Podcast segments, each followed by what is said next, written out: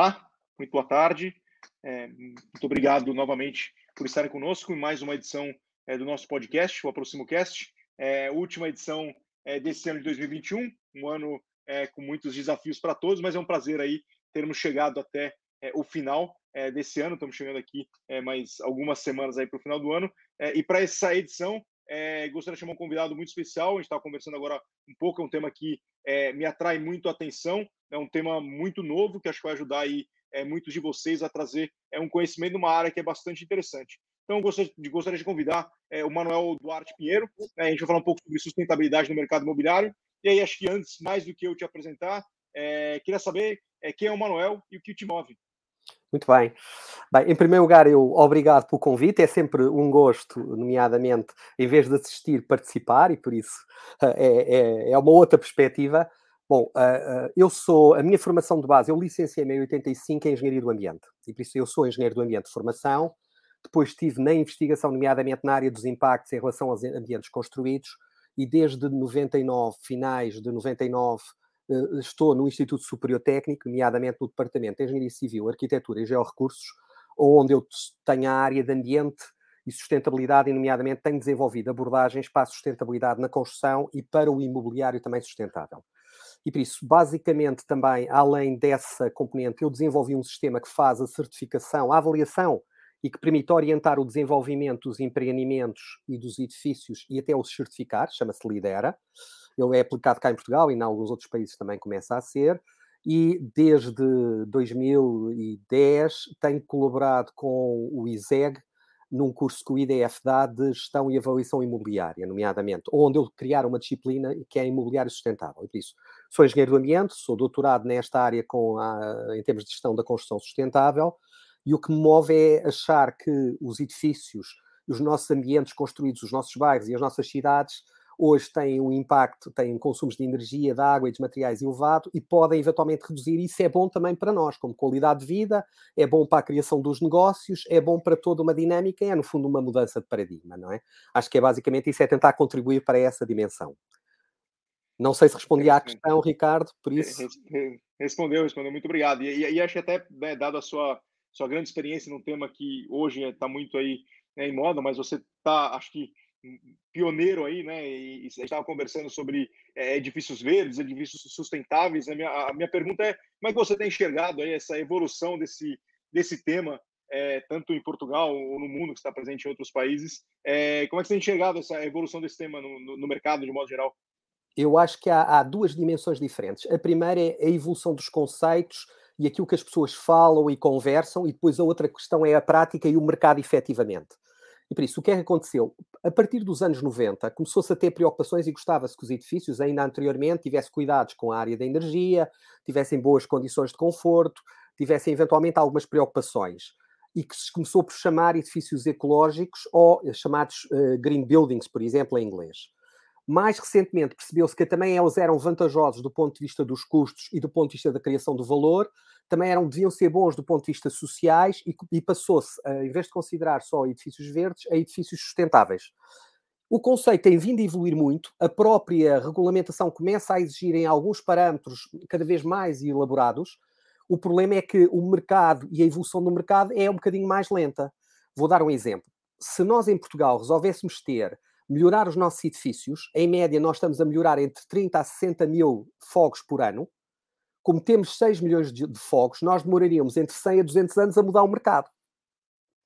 Apesar de agora há uma grande procura e, sobretudo, os fundos internacionais, os clientes mais esclarecidos em Portugal e todos os outros estão a caminhar neste sentido. E por isso, esta mudança agora, eu diria que estamos no início de uma curva que eu julgo que pode vir a ser exponencial, não é? E por isso há aqui alguma evolução e por isso cada vez mais se começa a preocupar com a questão dos edifícios, nós já fomos muito alavancados pela exigência da certificação energética e do desempenho energético, que primeiro era obrigatório ter certificação energética, agora, a partir, nomeadamente, de 2020, os edifícios que vão agora começar a ser produzidos e que vão depois mais tarde ser vendidos ou alugados, no fundo, em termos de mediação, precisarão de ser quase zero de energia. E já saiu uma legislação até 2030 que esses edifícios terão que ter um balanço equilibrado entre a energia que consomem que deve ser essencialmente bases renováveis. Em 2030 o objetivo é esse. E por isso o mercado vai estando a mudar. Agora, há aqui um aspecto importante, é este mercado muda, mas de alguma maneira, uh, uh, eventualmente, eu acho que há algumas áreas que apanham esta criação de valor muito rapidamente. A área da mediação imobiliária é uma área que, se perceber que o local tem uma boa paisagem, tem bons acessos ou tem melhores vidros, chama logo a atenção para isso, basicamente. E por isso começa também a haver procura de edifícios que tenham valor, mas que sejam verificáveis, para as pessoas não dizer o meu edifício é verde ou é sustentável e não ter nada. E por isso começa também a haver por trás modos de avaliar, modos de validar e modos de assegurar que aquele edifício tem melhor desempenho, não é? É, é, é interessante essa perspectiva, o quanto impacta a rotina né, na hora do, do, do, processo da venda e, os consultores estão aqui é, claro. presentes, acho entender é, esse ciclo como um todo, né? E como é que é, o mercado, as pessoas, de um modo geral, tem percebido é. É, e tudo mais. E, e, e, com relação, você, até comentou um pouco, mas só para aprofundar um pouco mais em relação a, a como se aplica esses, esses conceitos, mudanças de sustentabilidade, tanto, né, você, você falou, né, tem a quantidade de fogos novos, né, e, e, como isso se aplica nas construções novas, né, e como você vê isso se aplicando é, já, na, já no, no, no, na reabilitação, né, no, no, já existe, né, como é que você enxerga é, essas duas frentes? É, São duas frentes muito desafiantes. Na construção nova, nós temos, em relação à construção nova, já temos hoje uma legislação que tem todo um conjunto de requisitos. Nós temos que ter em alguns dos edifícios espaços para pessoas com necessidades especiais, cadeiras de rodas e outras. Já temos que ter a questão acústica, temos que também ter a questão da energia, e por isso os novos edifícios, começando no projeto, depois estando na fase de construção e até à fase de, de venda e, e, de mediação imobiliária, já têm isso em consideração. E por isso começa progressivamente a entrar. Agora, muitas vezes entra a energia, nem sempre entra ainda as questões associadas à água, a ter torneiras eficientes, a ter eventualmente autocolismos eficientes e outras dimensões. E eu acho que aí a mediação e, sobretudo, também a comunicação é muito importante, porque às vezes há empreendimentos que o têm e em vez de salientar que têm videoporteiro, se calhar também se tem que salientar estas coisas que vão ser importantes para os custos da operação mais tarde. Na área da reabilitação, eu diria que era mais acupuntura. Vai-se fazendo pequenas intervenções em que se muda as janelas, se muda eventualmente os materiais, se substitui alguns equipamentos e está-se a caminhar nessa componente. Mas o que eu diria é que até agora esta mudança tem sido lenta, mas se virmos as curvas de mudança com o que acontece em outros países, é que ela começou por ser apenas percentual no mercado, e, por exemplo, na Alemanha, o Deutsche Bank perguntava-se se os edifícios verdes eram um nicho ou eram da mainstream. E a resposta é que agora já começam a ser uma percentagem cada vez mais importante do mercado, e por isso haverá uma tendência para o ser. Até porque, por exemplo, quando sai uma legislação que diz que os edifícios novos têm que ser quase zero de energia, o que é que acontece? Quando temos no mercado um edifício que já atinge esses níveis e um edifício que não atinge esses níveis, potencialmente este poderá ser depreciado face a este. E por isso fica aqui um bocadinho essa componente. Ou seja, haverá duas dinâmicas. A dinâmica nos edifícios novos, onde eles acham que vão apanhar cada vez mais estas questões da, da componente, e, por exemplo, eu tenho um sistema, e o que eu noto é que muitos dos promotores, dos projetistas e até dos empreiteiros, eventualmente vão aderir e vêm fazer a avaliação e a certificação pelo Lidera. Um exemplo paradigmático é o Lisbon Green Valleys, onde todos os edifícios construídos por Gilberto Jordan, uh, na Plano Belas, todos eles são, de alguma maneira, têm estas preocupações, têm desempenho, captam as águas das chuvas, estão bem isolados, permitem que as janelas façam ventilação natural e mesmo que haja calor muito grande ou outro lá fora, aquilo assegura que os utentes têm sempre boas condições de conforto e que também, em princípio, não só têm boas condições de conforto, como os preços, os custos da operação são mais reduzidos. É óbvio é que também há aqui um aspecto importante. Se o, o, o promotor investiu em colocar melhores janelas, investiu em colocar melhores isolamentos, equipamentos melhores, ele teve o custo. Quem vai beneficiar é quem vai alugar ou, ou, alugar ou comprar. E por isso é muito importante que a mediação consiga assegurar a criação de valor para que esse valor possa ser repartido entre o custo do investimento e ele passe, em vez de ser um custo, seja valor acrescentado. Por exemplo, em alguns casos, há, há, há promotores que, quando estão a vender para o Brasil, acham que algumas zonas do Brasil valorizam muito a disponibilidade de água. E então o que fazem é, nas moradias, põem tanques, pequenos depósitos de água de 5 metros cúbicos, que lhe dá autonomia. Isso o que é que faz? Faz com que eventualmente tenha uma procura melhor de alguns clientes específicos. Eu estou aqui a dar um exemplo nessa perspectiva. E, e permite-lhes também que essas casas sejam alugadas ou vendidas a valores diferentes. Porquê? Porque tem aquela funcionalidade que é ótima. E que em alguns casos, às vezes, até já tem espaço para trabalhar, que é uma das, um dos desafios que apareceu com o Covid e assim sucessivamente. E por isso, no fundo, a, construção nova eu acho que vai caminhar nesse sentido, mas a reabilitação, nomeadamente a reabilitação no centro da cidade, já começa a ter isso em consideração e vai caminhar rapidamente. Eu acho que vai haver um momento em que, eh, em vez de começar-se a falar e de ser mais uh, em termos apenas de conversa sem factos por trás, vai aparecer a certificação e eu acho que vai crescer exponencialmente. Segundo os dados, é previsível que entre 2020 e 2030 isso venha a ocorrer. Porquê? Porque nós temos grandes desafios, nomeadamente os edifícios terão que ter requisitos cada vez maiores, queremos caminhar para a neutralidade climática, vai começar a aparecer questões de eficiência da água, o preço da água e da energia vai obrigar eventualmente as pessoas a, a pensarem duas vezes. O Covid já pôs na agenda a questão das varandas e a questão de termos um espaço de trabalho razoável para cada um de nós, o teletrabalho. Ou seja, há aqui um conjunto de fatores que, quando se fala num edifício sustentável, como um edifício que também é flexível e que tem, de alguma maneira, essas funcionalidades, já aparece. E por isso, nova, eu julgo que a tendência vai aparecer naturalmente, mas a nova só vai mudar o mercado, vai demorar 100 anos a mudar o mercado. E por isso eu acho que vai ser na reabilitação onde a mudança vai ser efetivamente importante, não é? Mensagem para os imobiliários, do meu ponto, para os promotores de imobiliários e mediadores, é que é importante eles identificarem estas características e, e, e fazerem com que esta componente se passe para o cliente. E o cliente, em vez de, ser, de estar preocupado com o jacuzzi, esteja preocupado em ter uh, janelas melhores ou outras componentes que, que eventualmente, lhe, até a nível de saúde, serão melhores para eles, no fundo, não é? E esse é um grande é, desafio.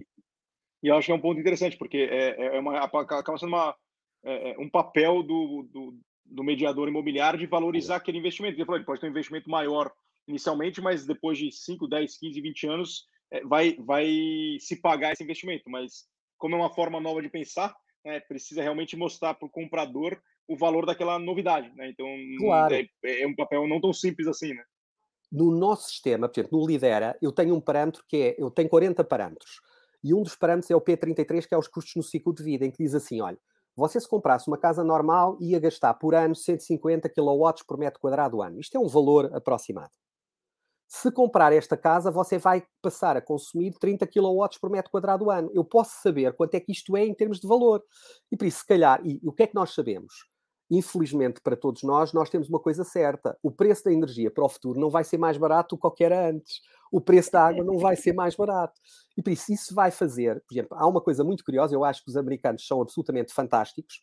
Sabem como é que eles chamam estes edifícios, estes chamados edifícios verdes? Eh, em inglês chamam High Performance Building, edifícios de elevado desempenho. Porquê? Porque, por exemplo, os escritórios consomem menos energia, consomem menos água, têm maior capacidade para dar conforto, evitam materiais e substâncias tóxicas, ou seja, acabam por ser de elevado desempenho. E eu acho que isto, high performance, em termos de venda, para quem vende, vender um edifício que é de elevado desempenho ou um edifício que é sustentável, se calhar as pessoas, pelo menos nos escritórios, vende-se melhor um edifício de elevado desempenho que um edifício sustentável. A gente não sabe muito bem o que é que é às vezes, não é? Estou eu a dizer, não sei, não sei, o Ricardo, o que é, qual é a sua opinião. Mas é muito curioso que eles dizem isto que é elevado desempenho. E uma coisa que é curiosa é, já é claro no mercado americano, ou no mercado uh, alemão, ou noutros, que os custos da operação são sempre mais baratos. Às vezes os custos de investimento na construção é que podem ser um bocadinho mais caros. E por isso, isso leva, por exemplo, na Alemanha, a pormos vidros triplos, a, a, ter outras soluções que são mais caras, só que rapidamente algumas delas pagam-se em 3 ou 4 anos, outras em 5 ou 6, outras em 10. E há uma coisa muito interessante: se eu puser um isolamento numa parede, aquele isolamento vai trabalhar para os 50 anos de vida. Eu normalmente pago só ao fim de 10 anos, mas durante 40 anos ele está-me a poupar energia. E essa energia que eu vou pagar é, foi mais barata em relação a essa e está-me a dar condições de conforto. Uhum. Outra dimensão que também é interessante, por exemplo, é que os mediadores em alguns países, e em Portugal também já apanham, é um edifício que tenha uma boa orientação, que tenha um bom sombreamento, que tenha um, um, bom envidraçado, que esteja bem isolado, que tenha materiais que não sejam tóxicos e flexíveis, é muito mais confortável e saudável para as pessoas. E isso faz com que as pessoas dizerem este edifício é confortável e você eventualmente pode estar tal como está o Ricardo t-shirt, não como eu, que tenho que estar de camisa aqui no meu gabinete, eventualmente, porque o meu gabinete, que é o 523 no técnico, pode ser ou o forno ou, ou o gelo. Hoje estou intermédio, mas pode variar entre um caso e outro. Ou seja, e repare, se calhar a sua probabilidade, se você estiver num sítio em que tem boas condições de conforto para ter constipações, gripes ou até eventualmente ter outro tipo de problemas, é menor. E isso também beneficia na produtividade depois dos trabalhadores, na produtividade do seu trabalho, eventualmente em relação a essas coisas e se calhar até noutras valências, ok? E, e pegar um tema aqui que você citou meio que é, espalhado, a questão do, dos outros países, né? Como é que você enxerga hoje Portugal é, nesse processo, né, em relação a outros países? Está mais adiantado, está mais atrasado? O que tem, o que tem sido feito? O que, que pode acho, ser feito mais em geral? Eu acho que é assim. Eu acho que há áreas onde em Portugal, nomeadamente, nós estamos em algumas zonas ao mesmo nível ou mais avançados. Por exemplo, na área das energias renováveis, nós hoje já temos um perfil de consumo de energia, de energias renováveis, que são melhores que muitos das médias dos países da União Europeia, que já são uma referência internacional. Nós temos, por exemplo, na eletricidade, há dias em que podemos funcionar só com energias renováveis. E temos essas condições. Do ponto de vista, eh, nós temos um drama absoluto, que é a qualidade da construção é muito discutível. E, e o que é que isso significa? Significa que as nossas casas no geral, não estão preparadas, porque em média o nosso clima é ameno, mas nós num dia podemos ter 19 graus, mas podemos hoje, por exemplo, se calhar agora vamos atingir os 17, mas se calhar de manhã estavam 7, temos uma grande diferença de temperatura e nós temos grandes dificuldades a nível do conforto e das outras dimensões, e nomeadamente nos isolamentos das casas e sobretudo nas existentes, nós estamos muito, muito, muito atrasados. Porque, por exemplo, se eu estiver na Holanda ou na Alemanha, eu posso andar de t-shirt em casa sem problema na maior parte das casas portuguesas, só se eu quiser fazer daqui um desporto radical em termos de constipações e de outras coisas, porque não consigo. E isto tem uma outra implicação. Não será o caso que muitos de nós falamos, mas é o facto de haver muitas pessoas, estamos a falar de entre 1 milhão a 2 milhões de pessoas que não têm, têm casas em que passam muito frio e calor e não têm dinheiro para aquecer as casas. Isso chama-se pobreza energética. Ou seja, eu acho que isto é um dos problemas dramáticos que nós devíamos resolver. Por outro lado, quando começamos a pensar em algumas soluções de mobilidade elétrica, etc., nós já estamos também bastante avançados. E por isso nós estamos, em alguns parâmetros, com bons indicadores, mas na área da construção dos edifícios e do conforto, nós estamos um bocadinho atrasados, ou pelo menos não demos ainda um salto que vai ser preciso dar agora, que eu julgo que é este que se está a fazer. Aliás, há um programa que financia a aquisição de janelas, o isolamento dessas componentes nessas vertentes. E acho que a mediação imobiliária, ao desde que tenha em seu estoque este tipo de empreendimentos, acho que pode e deve promovê-los, porque também isso assegura uma satisfação. Eu se calhar vou contar uma história que é muito pouco irrelevante. A Lívia Tirone fez um, um edifício no, Parque das Nações nos, em, em, nos, anos 90, que eu certifiquei em 2007, que se chama Torre Verde. E a Torre Verde é bioclimática, ou seja, tem uma orientação, tem bons isolamentos, permite que o ar ventile naturalmente, o que significa que a pessoa está lá dentro muito confortável, sem gastar a energia toda. Tem um chamado desempenho passivo. E o que é curioso é quando eu fiz o um inquérito às pessoas que lá estavam e perguntava que casa é que eles desejam para o futuro, eles não sabiam que a casa era bioclimática, muitos deles, mas eles punham, ah, eu quero que tenha esta parede, eu quero que tenha este isolamento. As pessoas que não têm este contacto não conseguem pedir isso. E por isso, o promotor, o projetista e o mediador têm também uma estratégia, pode ter uma estratégia proativa de integrar isso nessas dimensões. E uhum. isso pode ser uma possibilidade em relação a essa componente. O problema é que às vezes o estoque que nós temos disponível para vender não tem essas características, mas isso aí já é, são outras, outra, outros desafios. Mas, mas, mas, acaba sendo um ciclo, né? Se, é um se ciclo, de é alguma é forma os promotores, os mediadores incentivarem e gerarem a curiosidade, aumenta a demanda e aumenta a necessidade da oferta também, é, também se adaptar, porque é, obviamente se não tiver, não tiver interesse, é, é, é um esforço grande para fazer, né? Não é que é, não é tão simples assim. Então Acho, é que, acho que isso ajuda, né? É brutal. E isso também explica porque é que nós na curva ainda não, não estamos na fase exponencial. O David Kerman, que é uma das pessoas que é uma referência no Reino Unido na área da, do imobiliário, fez uma, uma, entrevista a quatro grandes agentes do setor da construção, isto antes do Covid. Então perguntava aos, aos, aos promotores se eles gostariam de promover casas que fossem uh, sustentáveis e que tivessem elevado desempenho. Eles diziam que sim. Depois perguntava aos mediadores se eles teriam mercado e gostariam de vender. Eles diziam que sim, mas às vezes não havia, não havia essas casas. Perguntavam aos projetistas se eles podiam construir. Eles diziam que sim, mas que eventualmente os promotores não lhes pediam. Perguntavam aos construtores se eles conseguiam e os, os construtores diziam nem sempre nos financiam. E perguntavam aos bancos, bem, mas uh, uh, vocês financiaríamos? Nós financiaríamos. E quando perguntam aos utilizadores, eles dizem que também. O que é que acontece? Isto é um tipo de ciclo negativo em que todos estão à espera que os outros ajam.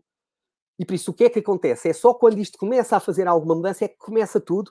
E o problema, às vezes, é, em alguns países como Portugal, é quando nós mudamos, corremos todos na mesma direção. Eu vou dar um exemplo. Em Lisboa, a determinada altura, havia, havia procura para escritórios. E então o que aconteceu? Havia muitos projetos a entrar na Câmara, mudaram todos os projetos para escritórios. Só quando eles entram na Câmara, demoram um, dois anos a ser licenciados ou três. Depois, quando entram no mercado, já havia excesso de oferta. Depois, a seguir, foi uh, foi os alojamentos locais. Agora, uh, a residência de estudantes. Ou seja, e, e isto às páginas tantas, se não olharmos, por exemplo, para dados da confidencial imobiliária que antecipa o pipeline, isto é contraproducente. E por isso o que a pessoa tem que perceber é o mercado e valorizar esta dimensão. Mas no fundo o que eu estava a dizer é que é este círculo negativo que agora está a começar a mudar. Nós já começamos a ter promotores, Belas Clube de Campo é um exemplo de Lisbon Green Valley, temos, temos já hoje bancos que financiam e há muitos fundos que têm critérios para esta componente, já temos projetistas, já temos empreiteiros e eventualmente começamos a ter utilizadores que já pedem. Alguns até vão no limite. Eu vou-lhe contar uma história que não é necessariamente específica sobre sustentabilidade, mas tem a ver com a área dos riscos, que era aqui há um ano, um colega nosso de engenharia estava a vender uma casa em Cascais e vai à escritura e, a pessoa que era, que era francesa, a casa é dos anos 90, volta-se para ele e diz assim: Ah, mas esta casa não tem uma declaração a dizer que esta casa não tem amianto. E, eu, e, a escritura não se fez por causa disso. E eu fico altamente perturbado. Porquê? Porque em França, as casas abaixo dos anos 90 têm que ter uma declaração que não tem amianto, uma declaração que não tem fungos, uma declaração que não tem patologias e só, só se consegue vender a partir daqui. Claro, o que nós fizemos é, nós fizemos um programa em que levantámos, fomos visitar os vários materiais, fizemos amostras, e no laboratório conseguimos perceber, e depois emitimos uma declaração aqui através do técnico a dizer que, não, que aquela casa não tinha amianto. E a escritura se resolveu. Mas isto para dizer que a entrada de outros compradores no mercado tem vindo a fazer questões dessas, desde os colegas da área, de, os, nossos, os nossos parceiros e clientes nórdicos ou outros, que de alguma maneira começam por vir a trazer exigências. Não sei se isso ajuda no seu racional, basicamente.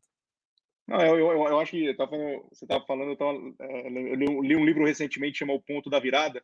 Ele, ele, ele cita várias situações, né? não sei se você conhece o livro, é, mas que basicamente é isso, que vai, vai crescendo de forma linear, de um pouquinho de uma hora para outra, assim, o que parece de repente, né? Entrar, vai num, num crescimento exponencial, como é que isso se viraliza e, e assim por diante, né? E me parece que esse é um caso é bastante claro de quem já está, né, que nem você descreveu algumas vezes, já está nesse, nesse ponto ali da virada e, e, e, vai, e quando vai, de repente muda completamente a dinâmica do crescimento, né?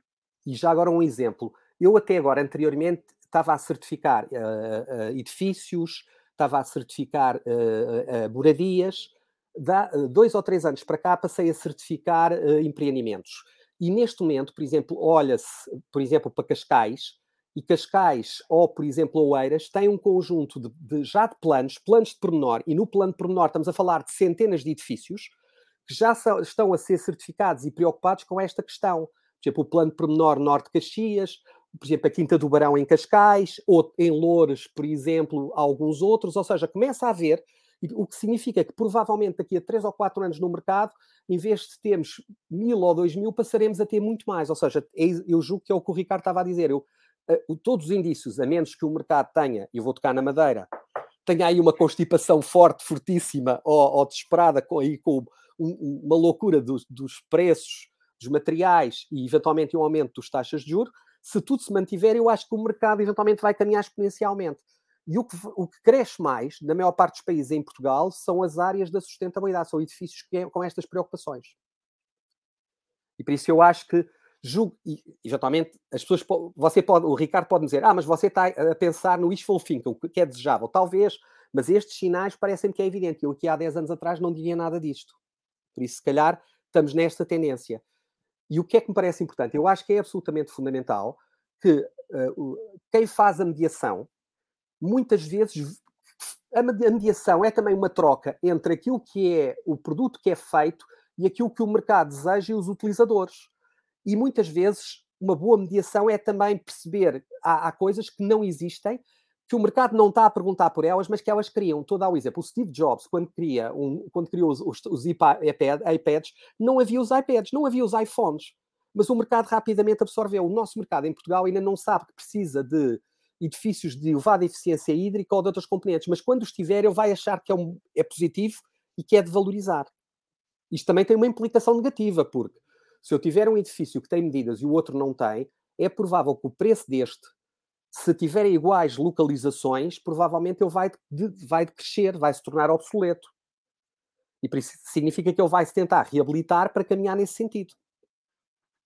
É, eu não sei se eu não sei se um raciocínio que eu estou fazendo aqui é comparado, por exemplo, com, com o Brasil, onde tem muito mais proporcionalmente construção novas do que tem, por exemplo, em Portugal, acaba de, é, no caso de Portugal, a dinâmica é mais forte, é mais demorada, né? Porque, porque é. é. mais fácil com um, empreendimento novo, né, do que um uma reabilitação, né? Acho que isso acaba impactando também Mas também se pode fazer e faz, só que se calhar faz mais cirurgicamente. Pode, por exemplo, eu hoje numa reabilitação posso pôr um isolamento por fora, sem estar a mexer no edifício, é que se chama ETICS. Posso mudar a caixilharia, posso mudar as torneiras, ou seja, há todo um conjunto de equipamentos que eu posso fazer, só que é mais pontual.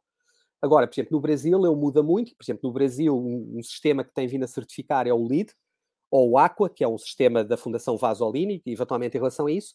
Em Portugal nós temos o Lidera, temos também o BRIM ou LEED e temos também o USB Tool. Começamos a ter muitos instrumentos que se a pessoa quiser ter a certeza do que é que é um edifício sustentável para projetar, para construir, é possível. E depois, para comunicar, também é possível porque tem os certificados. Eu, por acaso, acho curioso. Diga, diga. Não, não, pode falar, pode falar, pode falar. Eu acho curioso, por exemplo, aqui há uns anos, no livro eu, inclusivamente, tenho lá vários exemplos de mediação imobiliária em que a pessoa pega e diz este edifício foi certificado por Lidera, tem condições acústicas excepcionais, tem elevado desempenho na área da água, etc, etc. Ou seja, já estão a pegar em algumas dessas componentes. Porquê? Porque o certificado já diz o que é que é mais forte daquele edifício e o que é que eventualmente é mais simpático, por exemplo. E, e você citou um pouco uh, no, no, outro comentário, mas o que você tem visto de tecnologias sendo aplicadas para deixar o, os edifícios mais sustentáveis, tanto né, de ou que uma, um, uma pessoa, um morador, pode fazer na sua moradia, no seu apartamento, ou que você tem visto das, das novas construções, né? O que, que tem de interessante aí?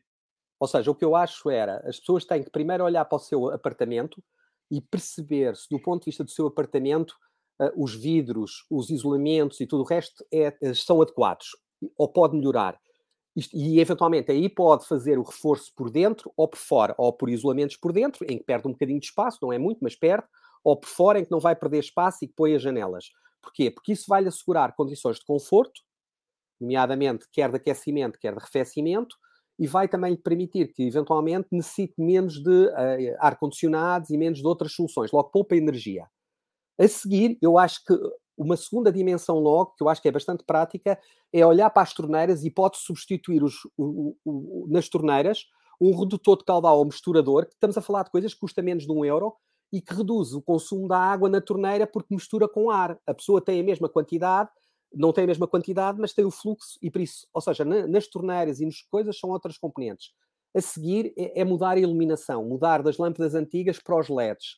Uma lâmpada antiga tinha uma eficiência de 5%, um LED tem uma eficiência de 95%. Quer dizer que em termos de poupança é brutal. Mas as lâmpadas antigas, aquelas incandescentes, os, os 90 e tal por cento era calor. Por isso, quando chega ao verão ou outra coisa, gerava calor. E gera calor nos edifícios, gera calor nos escritórios.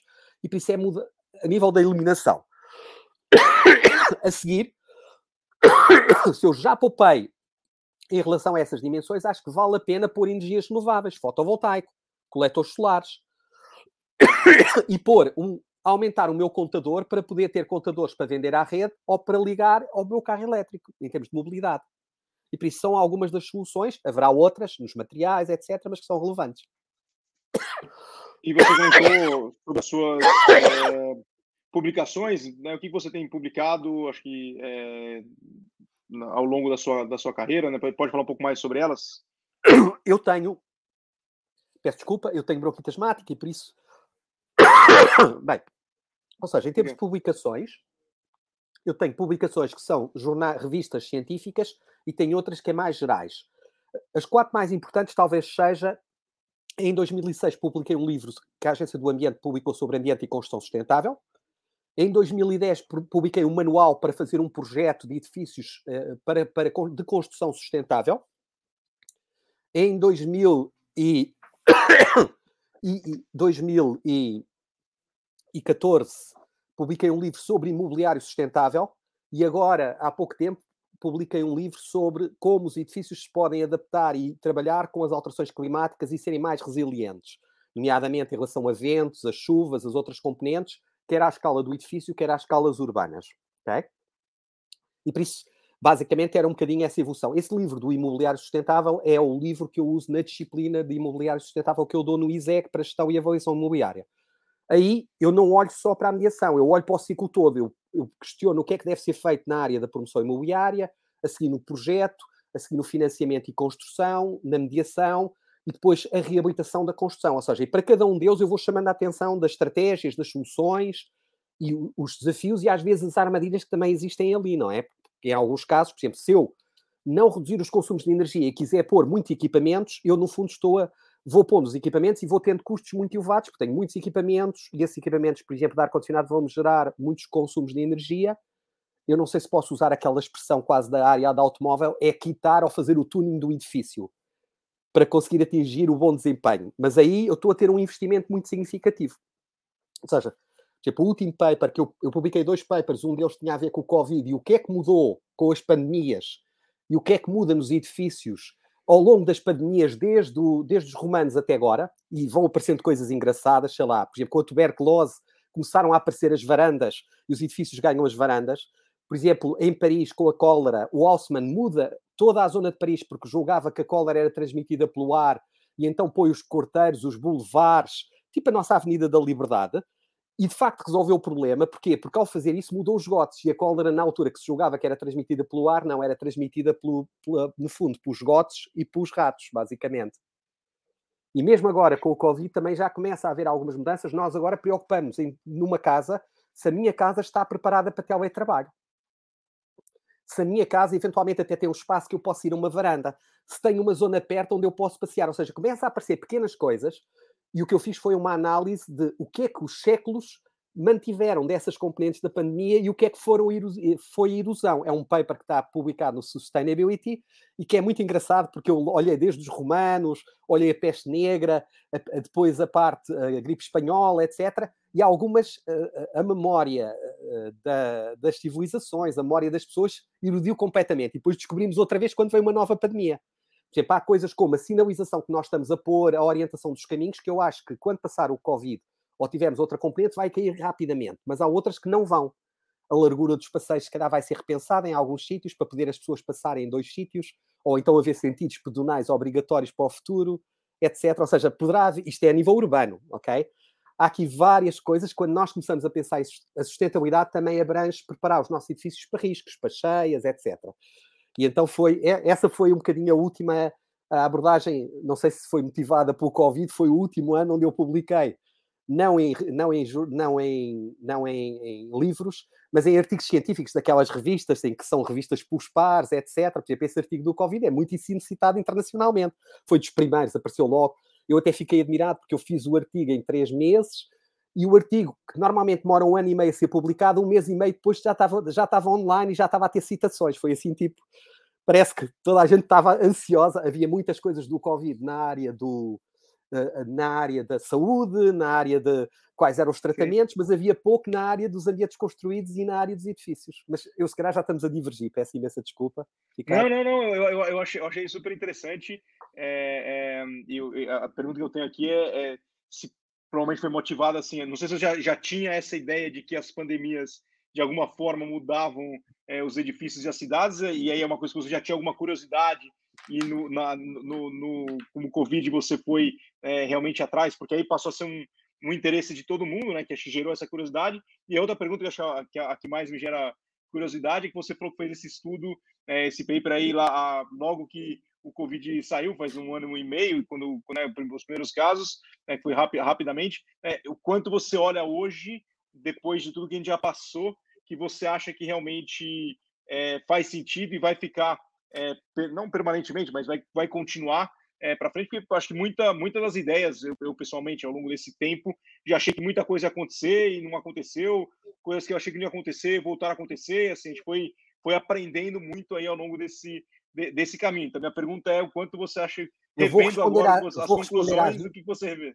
Eu vou responder às duas perguntas com uma, uma ideia de resiliência. Primeiro que tudo, quando é que eu comecei a olhar para isto? Eu, eu já a área de riscos já era uma, um dos parâmetros que nós considerávamos no LIDER. É os riscos por causa da segurança, safety, ou seja, de assalto, de intrusão, etc. Porque nós não podemos viver num empreendimento ou não podemos trabalhar se também não tivermos segurança. E por isso também temos que ter ruas, edifícios seguros e boa iluminação, etc. Eu, em 2016, criei, o, lancei um tema de tese de doutoramento que era uh, resiliência aplicada a ambientes urbanos. Ou seja, quais são os riscos que nós hoje temos, e por riscos são riscos naturais, como as, as inundações, as, as, outras, riscos humanos, desde o terrorismo, riscos de infecções, etc. Isso já lá estava. E a tese acabou, nós publicámos vários artigos e depois desenvolvi um modelo dentro do Lidera de resiliência. E, e agora eu uh, vou já fazer um disclaimer. Eu não sabia que ia aparecer o Covid. E então fiz. O Gilberto Jordan, que é uh, de Belas Clube de Campo, desafiou-me a avaliar Belas e, sobretudo, também o Lisbon Green Valley com se tinham ou não tinham preocupações do ponto de vista da resiliência e o que é que poderiam fazer.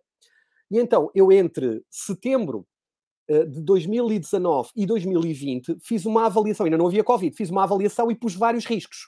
Um dos riscos que eu identificava como importantes era riscos de infecção, não sabia do Covid, e chegámos até a ter reuniões a discutir uma maleta nos quais aparecia coisas para uh, um martelo para, para, para, quebrar um vidro de um carro no caso de haver acidente, uma máscara, etc.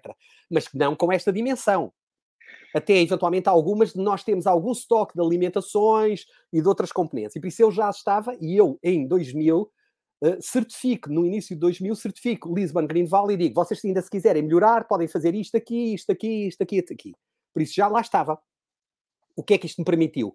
permitiu quando apareceu o Covid e ficámos em casa, eu disse, epá, se calhar agora vou ver isto na perspectiva do Covid. E então, em, em colaboração com o Nuno uh, Luís, fiz uma investigação uh, uh, do que é que tinha acontecido nas pandemias, as medidas que, dos edifícios e nas zonas urbanas que tinham ficado e aquelas que não ficaram. E por isso, e, e isso foi a base desse artigo. Depois ainda pensei em fazer um outro artigo, mas eh, como depois tive tantas citações, achei que era melhor não, porque depois ia dividir, deixei aquele artigo, se calhar daqui a um ano ou dois vou publicar. O que é que eu acho que vai ficar? Eu acho que vai ficar, sobretudo, as questões do teletrabalho, até porque há outra dimensão. Paralelamente com o Covid, nós estamos a assistir uma mudança do ponto de vista da sociedade, que é a digitalização. E isso também vai afetar muito, e eu acho que inclusivamente vocês já trataram dessa questão, nomeadamente, que é a digitalização do setor da construção, do, em termos de arquitetura de engenharia, em termos dos imobiliários e também das outras componentes. Hoje nós já temos imobiliárias que já vendem através de visitas virtuais, como muito bem Ricardo sabe. Ou seja, isso leva a que, por exemplo, hoje em dia há empresas em que a dimensão dos escritórios vai reduzir e as pessoas vão trabalhar em casa. E por isso eu acho que casa como residência específica, a casa vai ganhar uma segunda dimensão, que é uma residência mais complementar. Nas novas casas vai passar a haver, em vez de uma casa de banho, provavelmente duas. Se houver alguém infectado ou se houver necessidades, eventualmente há essa possibilidade de alocar especificamente essas componentes. Eu acho que essas vão ficar estruturalmente. As outras medidas, eu acho que se calhar o tempo vai fazer erosão. Há várias, mas eu acho que vai fazer erosão. Esta história de pormos as fitas, as setas de subir e descer, eh, particularmente nos países mediterrâneos, nós somos um bocadinho anárquicos. Por exemplo, eu lembro-me em Xangai, nós temos, damos, uma, damos uma disciplinas em Xangai, eu lembro-me em Xangai que fiquei impressionado às vezes à noite, nas sextas-feiras, a polícia não estava a mandar o trânsito, estava a mandar os pedestres para descerem numa rua e subirem noutra. E a pessoa não conseguia, era tanta gente a andar de um lado para o outro que não conseguia mudar. E por isso eu acho que são, há algumas medidas que vão mudar.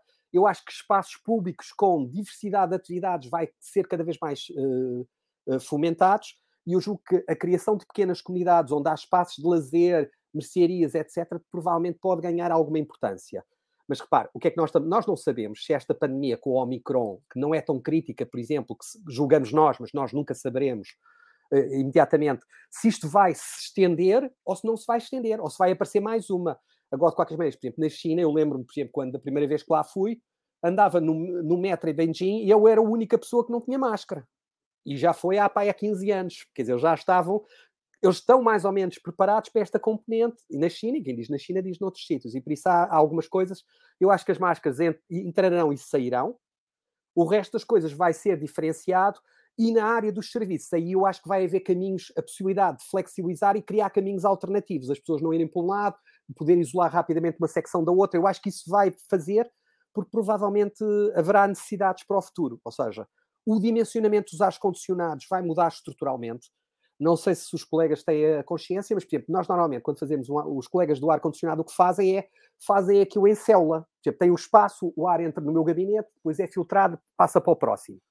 Com o Covid, isso é um risco. Ou o meu filtro é absolutamente excepcional, ou é um risco de eu passar a contaminação para os outros sítios. E por isso, hoje em dia, começa-se a fazer sistemas de ar-condicionado que é o ar entra por baixo e sai por cima na mesma direção. E isso também desafia a otimização, ou seja, deixa de haver estes ares condicionados que é em células, que é um dos problemas, porque estamos nos restaurantes, as pessoas às vezes perguntam-se nos restaurantes ou nos espetáculos ou nos outros sítios porque é que a pessoa tem que estar às vezes de máscara em alguns dos locais dos bares. É porque o ar vai circular muito rapidamente de um sítio para o outro. E como a velocidade do ar, mesmo que, mesmo que os micro-organismos sejam pequenos e que possam cair, se o ar for muito rápido, ele transporta-os muito rapidamente. Por isso eu acho que o ar-condicionado já começou a mudar. E porquê é que eu digo isso? Porque a entidade mais relevante no mundo nessa componente, que é das normas ASHRAE, já tem isso na, já tem isso na, na sua base, já mudou a norma. E isso eu acho que é uma competência. Outra coisa que eu acho que vai começar a aparecer é as pessoas percebem que as casas que, não, que são muito confortáveis e que não consomem energia, edifícios bioclimáticos ou passivals, são de facto uma mais-valia. E hoje começa-se a ter muitas procuras por essas casas. Nós até agora nunca, nunca não valorizávamos tanto o conforto e a saúde como agora começamos a perceber. Eu acho que todos nós em Portugal, no Brasil e nos outros sítios, nós percebemos que se adoecer, se adoecemos no momento em que estão muitos doentes, pá, vai ser uma roleta russa no sentido que não, nos sai, não sabemos a quem é que sai esse fava, não é? Mas nós não uhum. sabemos quando nos sai infectado quem é que pode ficar doente ou não pode. Ninguém pode garantir isso, não é? E, e aqui voltando um pouco na, é, na parte mais do, do, dos edifícios sustentáveis, é, o que você acha que é o, o principal motivador das pessoas para esse caminho? Você acha que é o, é, é, o, é o financeiro, porque eles acham que eu faço investimento agora e depois eu vou ter uma economia, ou é porque eu acho que é o planeta é, eu tenho que ajudar o planeta ou porque eu vou ter mais conforto? O que você acha que é o principal driver aí que incentiva as pessoas a, a, a seguirem por esse caminho? O que está a acontecer em Portugal é não há um driver absoluto, ou seja, nós temos hoje em dia os fundos de investimento que já começam a ter critérios, temos algumas pessoas, nomeadamente nacionais e estrangeiros, que querem promover, nomeadamente, essa dimensão, e há promotores que estão a oferecer. Eu acho que neste momento estão os três um bocadinho equilibrados. O que é que eu acho que podia ser o driver efetivo? E aí os medidores são efetivos. É, era, era o consumidor, era o, é quem compra as casas ou aluga. Esse é que eu acho que vai ser o driver efetivo. Mas ainda não é completamente. As pessoas ainda não conseguem perceber isso. E tem aqui um problema que é o seguinte: o investimento numa casa, nomeadamente a compra, é o maior investimento que as famílias fazem. Mais de 50% do capital de formação bruta, ou seja, a riqueza do país, está no património edificado. E é bom que esse património que nós compremos ele não seja obsoleto ao longo dos vários anos e esteja preparado para isso. Eu acho que quando as pessoas perceberem isso, julgo que o que vai fazer esta explosão é isso, porque a partir daí o mercado vai se ajustar rapidamente. Mas repare, falarmos em sustentabilidade, a gente teve a falar no vírus, mas as pessoas podem pensar que vamos ficar em casa cheios de medo. Mas não é nada disso. Ou seja, o que eu acho que temos que ter é que temos que ter soluções que nos reduzam o risco, mas depois também viver. Ou seja, se nós tivermos espaços públicos em que cada um possa estar em diferentes situações, se o nível de risco for elevado, estamos. Se não, depois eventualmente voltaremos. Eu acho que nós agora vamos habituando a trabalhar com isso, apesar de muitas vezes fala-se que, isto, que nós somos a sociedade do medo, mas eu acho que nós acabamos por nos adaptar relativamente a isso. Eu, eu não sei se você viu o comentário da, da Carla aqui. Eu vi, eu vi, eu estava a tentar responder, é, no fundo. Acho que, Ou seja, o que, é que, é o que é que me parece? Eu acho que é indispensável que as nossas casas tenham condições absolutamente de conforto, funcionalidade, flexibilidade e estejam preparadas para o futuro, para cada um destes riscos. Mas depois temos que também trabalhar a nível dos espaços públicos e da organização de todas estas dimensões. Tipo, notou-se com o Covid que há menos pessoas a andar de elevador. As pessoas optaram por andar nas escadas. Isso é mau? Não, eu até acho que isso é bom em termos de saúde. É mau se a pessoa mudar, morar no 15 andar e tiver bengala, aí é mau, mas, dizer, mas eu acho que isso é bom em termos de saúde, etc. Uma, por exemplo, acho que era importante, eh, de alguma maneira, eh, criarmos condições para que as pessoas sejam mais ativas. E há mais pessoas a passear na rua, há mais pessoas a andar de bicicleta, eh, as pessoas, houve menos pessoas a ir ao ginásio, mas algumas dessas pessoas acabam por fazer mais exercícios que eram antigos. E agora, só voltando um pouco que você estava que você né, comentando, acho que com relação a, acho que tem uma questão de que acho que de alguma forma você foi é, citando isso ao longo da, da conversa, de é, conseguir mostrar para os consumidores a importância, é, não é mostrar a importância, mas é, os consumidores que vão fazer o valor, o valor que tem, o valor que tem.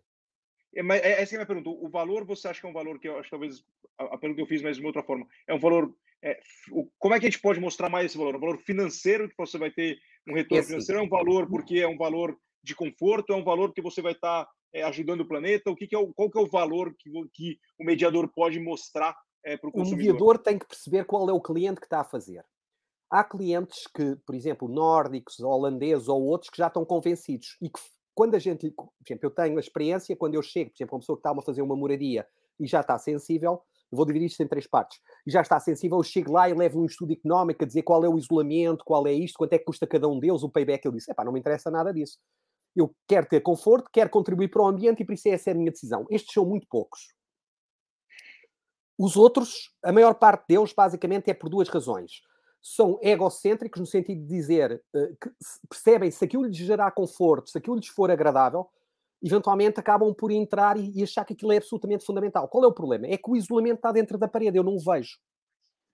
A pessoa tem que mostrar e tem que ir a uma casa e a pessoa entra na casa mesmo no pino do inverno e diz: Epá, estou muito confortável aqui. Quer dizer que eu posso viver confortável sem gastar energia. Ótimo ou entro numa casa e sei que as janelas são ótimas, e, pá, e lá fora está um ruído enorme e eu estou altamente silencioso.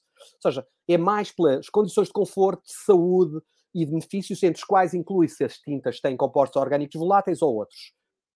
E há uma terceira dimensão que são menos, eu acho que este é o grosso. Há uma terceira dimensão que são menos e fazem as contas e vão fazer as contas. E aí então aí para esses pode-se falar que se calhar uh, isto vai poupar 5, 20, 10% e os estudos que nós temos mostram que estes edifícios têm premium, no sentido em que as rendas têm valores que sobem 3 a 10%, na venda às vezes até 15 ou 20%, e assim sucessivamente.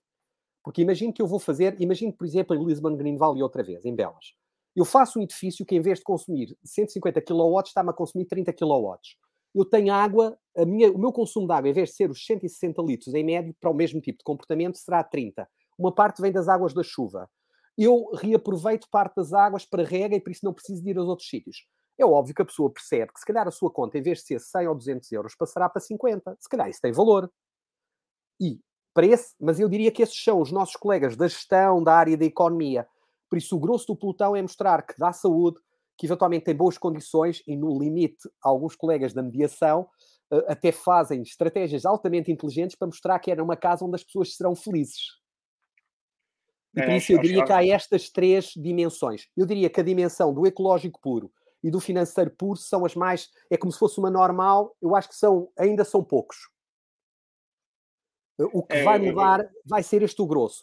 Mas as pessoas, às vezes, também temos um problema, porque muitos compradores, às vezes, não se apercebem da implicação das decisões. E por isso há o mediador a pessoa se calhar tem umas telhas que aquilo tem infiltrações, mas porque elas são bonitas, eles até põem umas telhas que são bonitas, mas que são mais porosas e depois vão-lhe dar chatice todo o tempo. Ou seja, eu acho que estes aspectos também é preciso dar informação ao mercado e aí eu acho que deve aparecer a academia, as ordens, etc., a ajudar a dar essa informação e essa componente e os sistemas como o Lider, ao certificar, o que é que faz? Ele diz, olha, este tem um payback destas coisas, poupa isto, tem vantagens porque as suas condições de conforto são em 95% do tempo, você nem sequer precisa de ligar nada, em termos de saúde, etc, etc.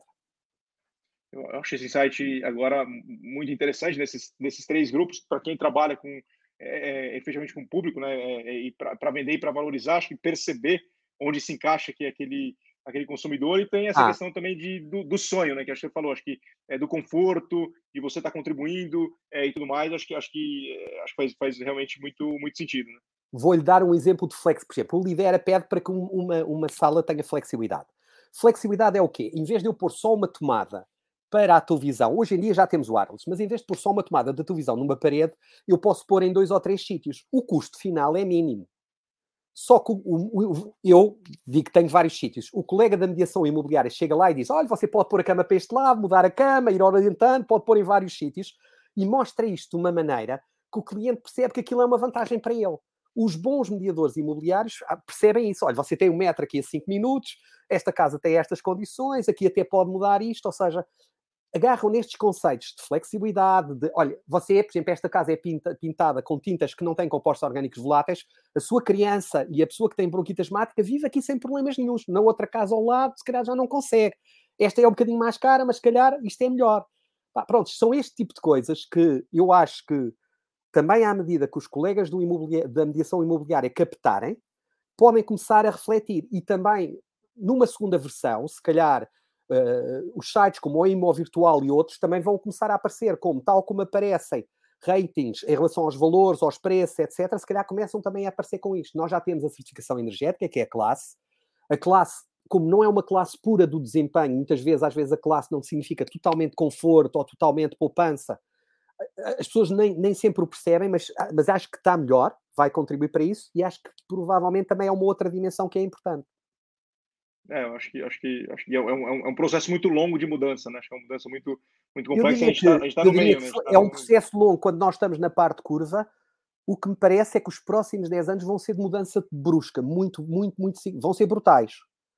E vão ser completamente. Eu acho que vai haver. Nós, nos próximos anos, vamos mudar uh, em termos das tecnologias de construção, as tecnologias de projeto, com uma coisa que se chama Building Information Model, onde eu já tenho o 3D, já tenho os pormenores todos e que o já faz eu acho que estamos a começar, eh, porque o delta de, de, melhoria é de tal maneira brutal que eu acho que vai mudar muito rapidamente.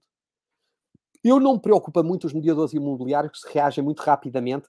Aliás, o mercado é tão competitivo que eles reagem muito rapidamente. Eu acho que o grande desafio é os promotores e, sobretudo, os projetistas e os empreiteiros que, que de facto consigam se adaptar rapidamente em relação a isso. Porque nós, em Portugal, em média, a nossa qualidade da construção é má. Nós temos má no sentido de desempenho. Nós conseguimos ter, por exemplo, ainda há pouco tempo estava a haver uma venda de um edifício, eh, nomeadamente na linha do Estoril, em que estavam a vender o edifício por 2 milhões, era uma moradia, tinha uma vista fantástica, mas a classificação energética era E, ou seja, tinha vidros simples, as paredes, não, era uma reabilitação, não tinham quase isolamento. Uma pessoa que passa, imagine o que eles vão ter que ter de ar-condicionado, ainda por cima tinha um pé direito enorme com uma mezanina em termos de, de, de, energia que gastava, e eu basta se distrair e ir a outro sítio, a diferença de temperatura entre um ponto e outro é brutal, e ele apanha logo uma gripe, uma constipação e outras coisas. Então, como é que é possível que isso ocorra? Não é? E, e eu acho que cada vez mais nós temos que também, tal como incorporariam tradicionalmente as noções de localização, os fatores de criação de valor, aquilo que o cliente no fundo procura, também esta dimensão que às vezes está mais ou menos escondida tem que tornar-se mais explícita e tem que aparecer mais. Mas aí, se calhar, nós também nos sistemas de avaliação e de certificação e quem eventualmente constrói também tem que dar essa informação. Os nossos relatórios já apresentam e acho que isso é muito, muito importante para perceber. No fundo, o que é que é um edifício que nós ainda não definimos o que é que é um edifício sustentável? É um edifício que é bom em termos de integração, ou seja, que tem uma boa relação com o solo, com os ecossistemas, com a paisagem e com o património é um bom edifício que consome poucos recursos, energia, água e materiais, e que inclusivamente, por exemplo, no Lidera até advoga que possa começar a aparecer com, até tenha zonas para produzir, para ter ervas aromáticas, se quiser uma pequena horta, etc. Depois a seguir vai gerar uh, esgotos, se calhar uma parte desses esgotos, por exemplo, pode ser separado e tratado e reaproveitado, pode ter mecanismos para a reciclagem, e isto é aquela dimensão tradicional que eu falava no início, que é a construção ecológica, que é o green. Depois, as condições de conforto e da qualidade do ar, as condições da flexibilidade do serviço, que era absolutamente indispensável. E, finalmente, boas vivências socioeconómicas e condições para fazer o uso. Eu poder ter um equipamento e ligar e desligar as coisas com facilidade, às vezes até antes de chegar para casa, porque está tudo automatizado. Em alguns casos, isso significa ter high-tech, noutros casos, até posso fazer isso com construção tradicional, não preciso ser high-tech, porque todas são desempenho. Muito, muito, muito interessante, Manuel. Queria realmente agradecer é, a sua disponibilidade. Para mim foi, é, que nem eu falei mais cedo, eu, eu, é um tema que para mim é, é, me atrai muita atenção, mas eu não tenho é, muito conhecimento, então me, me agregou bastante valor. Então, queria agradecer aí a sua, a sua disponibilidade, aproveitar para desejar aqui um, um, um, ótimo, um ótimo Natal, um ótimo ano para você. É, Muito obrigado, igualmente para você, para os nossos ouvintes e para os clientes da Imó Virtual também. Muito obrigado. Um, um bom ano para todos os nossos clientes que nos acompanharam aqui em mais uma é, um ano aqui no nosso Aproximo Cast, é o segundo ano que a gente está é, com esse é, com esse podcast e aí preparando aqui novidades já é, para o próximo ano. Então muito obrigado, muito obrigado, Manuel. Bom ano a todos. Bom ano também, obrigado.